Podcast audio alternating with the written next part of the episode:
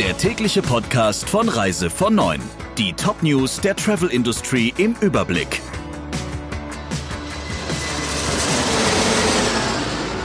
Ich bin Jennifer Hess. Einen schönen guten Morgen. In der Schweiz und in Österreich hat die internationale Reisebürokette STA Travel schon Insolvenz angemeldet und jetzt zeichnet sich auch in Deutschland das Ende ab. Die Website ist offline, telefonisch ist auch niemand mehr erreichbar und das spricht dafür, dass das operative Geschäft beeinträchtigt sein muss.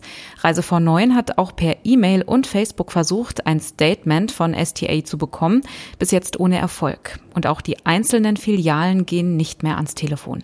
STA Travel betreibt in Deutschland rund 40 Standorte, überwiegend in Universitätsstädten. Das Unternehmen hat australische Wurzeln und wurde vor fast 50 Jahren von Studenten gegründet. Die Lage der Reisebüros und Veranstalter bleibt angespannt. Das unterstreicht eine Umfrage des DRV unter 650 touristischen Unternehmen. Jedes zweite davon hat schon Mitarbeiter entlassen oder plant Kündigung. 70 Prozent der befragten Reisebüros beziffern den Umsatz momentan auf weniger als 25 Prozent des Vorjahresumsatzes. Von den Veranstaltern melden ebenfalls rund zwei Drittel, dass ihr aktueller Umsatz weniger als ein Viertel des Volumens im letzten letzten Jahr beträgt. Fast 80 Prozent der Reisebüros haben für ihre Mitarbeiter Kurzarbeit beantragt und gehen auch davon aus, dass sie das im kommenden Jahr noch tun müssen. Bei den Veranstaltern haben 85 Prozent Kurzarbeit beantragt. Jedes dritte Hotel auf Mallorca schließt wieder. Die Hoteliervereinigung FEHM sagt, dass von rund 320 Häusern, die ihren Betrieb zum Sommer hin wieder aufgenommen hatten, mehr als 140 wieder dicht machen, wegen mangelnder Auslastung. Die Vorsitzende der Vereinigung sagt, dass die aktuelle Corona-Lage in Europa und die Reisewarnungen für Spanien dafür sorgen, dass sich viele zu diesem Schritt entscheiden. Derweil hat die Balearenregierung angekündigt, dass die Maßnahmen zur Eindämmung des Virus auf den Inseln wieder verschärft werden. Unter anderem sollen nächtliche Strand- und Parkbesuche verboten werden, genau wie das Rauchen im öffentlichen Raum. Bei privaten Treffen sollen wieder maximal zehn Personen erlaubt sein, die nicht demselben Haushalt angehören.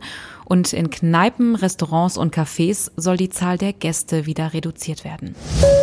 Thomas Wilms gibt Ende September seinen Job als CEO der Steigenberger Hotels AG und der Deutschen Hospitality auf. Ein Nachfolger steht noch nicht fest. Übergangsweise übernimmt Vorstandskollege Matthias Heck seine Aufgaben mit. Thomas Wilms stand drei Jahre an der Spitze der traditionsreichen Hotelgruppe und sieht seine Aufgaben als erfüllt an. Jetzt sei es Zeit für ihn, sich anderen Aufgaben zu widmen. Welchen, sagt er noch nicht. Wilms hat die deutsche Hospitality und ihre Markenwelt neu aufgestellt. Dazu gehörte die die Einführung der Marke Max bei Steigenberger und die Übernahme der dänischen Economy Brand Sleep Hotels.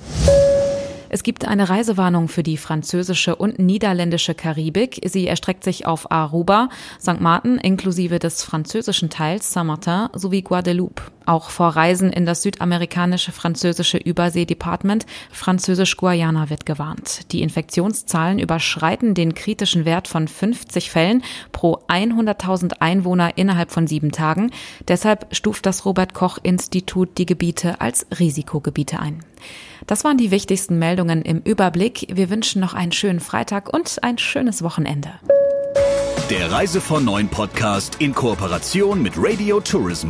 Mehr News aus der Travel Industry finden Sie auf reisevon und in unserem täglichen kostenlosen Newsletter.